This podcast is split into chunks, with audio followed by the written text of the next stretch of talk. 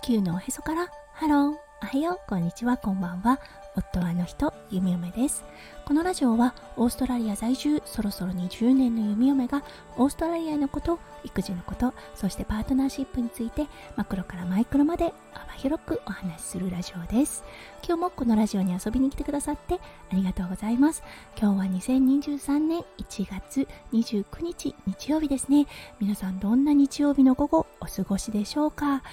弓嫁は今日は夫翔ちゃんのお仕事仲間の人がお家に遊びに来てくれています。はい。なのでね久々のパーティーといったような感じでとても楽しい午後になる予定です。はい。それでは早速ですが最初のコーナー略すの大好き今日の OG イングリッシュ今日のワードはフラットアウト。はい。これ FLAT に out。OUT と spell out します。フラットアウト、これ2文字になっていて、意味は忙しいという意味になります。はい、これね、本当によく使います。医療現場でね、すごい忙しい日、はい、ナースたちは今日はもうフラットアウトの日だったわねというような感じで表現しますはいこのねコーナーを始めて、うん、フラットアウトが OG イングリッシュなんだなっていうことに気づかされている弓嫁ですはいそれでは今日のテーマに移りましょう。今日のテーマは発酵 VS 小麦についてお話ししたいと思います。それでは今日も元気に弓嫁ラジオをスタートします。はい夫翔ちゃんだったんですがアレルギー体質の方です、うん、昔はねそこまで顕著には出ていなかったのかもしれません。もしくは毎日食べ過ぎていて体が反応できていない状態だったのかもしれません。はい。だけどねここ最近ですねうん3年ぐらいかな。はい。特にね小麦を取った後そう例えばね夜中に甘いものが食べたくなってクッキーを食べたとします。そうそしてそのクッキーを食べた次の日ですね。もうね本当に顕著にアレルギーが出ます。そうアレルギー症状の例としてくしゃみであったり鼻水鼻づまりそして鼻の周りが痒くなるどうも喉がいがらっぽいというような症状ってありますよね。これがねも本当によく出るんですね。そうなのね。例えば夕食。うん。あの誘惑に負けてピザのデリバリーをしました。はい。その次の日はねもう本当にこのアレルギー症状のオンパレードとなります。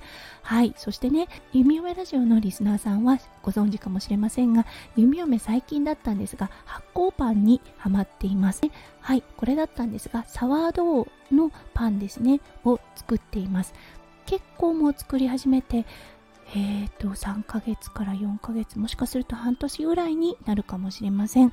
はい。常にね冷蔵庫にサワードーの種があるような感じになっていてはいそして週1レベルでこのパンをね焼いています。昔はね夫翔ちゃんこのパンをね食べることちょっと拒否をしていたんですね、うん、というのは小麦を食べると体調が悪くなるのが分かっていたのでそうあまり食べないようにしていたんですね。そうそしてね弓嫁ちょっとね実験をしてもらったんです。はい。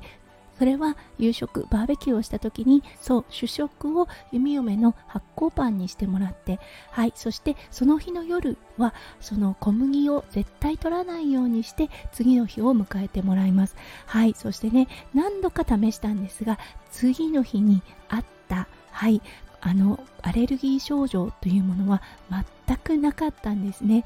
そしてそれに気がついてくれた夫翔ちゃん。はい。改めてね発酵したものの良さというものに気づかされました。そうサワードーというのはねあの自然発酵そう空気中にあるイーストというのかな？を発酵させてそれを元にしてパンを作ります。そうそしてねパンだったんですが熟成させるのに最低でも24時間かかります。多くね時間をかけてその酸っぱさというかを出すんですね。そうそしてね発酵してるものってやっぱり体にいいって聞きますよね。でもね実際試してみないとなかなか肌で感じることってできないと思うんですね。実際弓嫁だったんですが全く小麦に対しても問題がないです。そうだからね弓嫁の体ではこの実験結果っていうのは出ないんですね。ただ夫翔ちゃんにおいてはあれだけ出る小麦のアレルギー反応が全くないということで、うん、体に合わない小麦を発酵させることで体に反応が出ないようになったというような実験結果に終わりました。うん、これね、すごく意外だったんですね。うん、やはり小麦は小麦だから発酵させたところで反応は出てしまうんではないかと思っていたところそれをいい意味で裏切ってくれたのでゆみめは自信持ってねこの発酵パンを進めることができるなと思いました。はい。ちょっとね酸っぱい味のパンとなってすごく皮が硬くって中があのもちもちとしたようなパンとなります。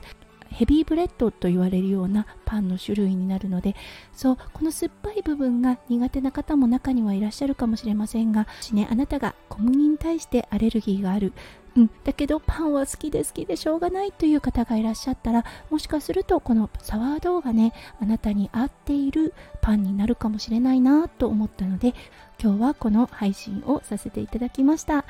はい。弓嫁はねパンが好きなので夫翔ちゃんが食べられるパンができたっていうことであのとってもワクワクが止まらない弓嫁となっています。そしてね3歳児の息子くん酸っぱいので嫌がるかなとは思っていたのですが全然嫌がらずあの硬い耳の部分は残してしまいますが中のパンの部分美味しそうに毎日食べてくれています。はいそれでは今日も最後まで聞いてくださって本当にありがとうございました。皆さんの一日がキラキラがいっぱいいっぱい詰まった素敵な素敵なものでありますよう弓嫁心からお祈りいたしております。それではまた明日の配信でお会いしましょう。地球のおへそからハロー。弓嫁ラジオ弓嫁でした。じゃあね。バイバイ。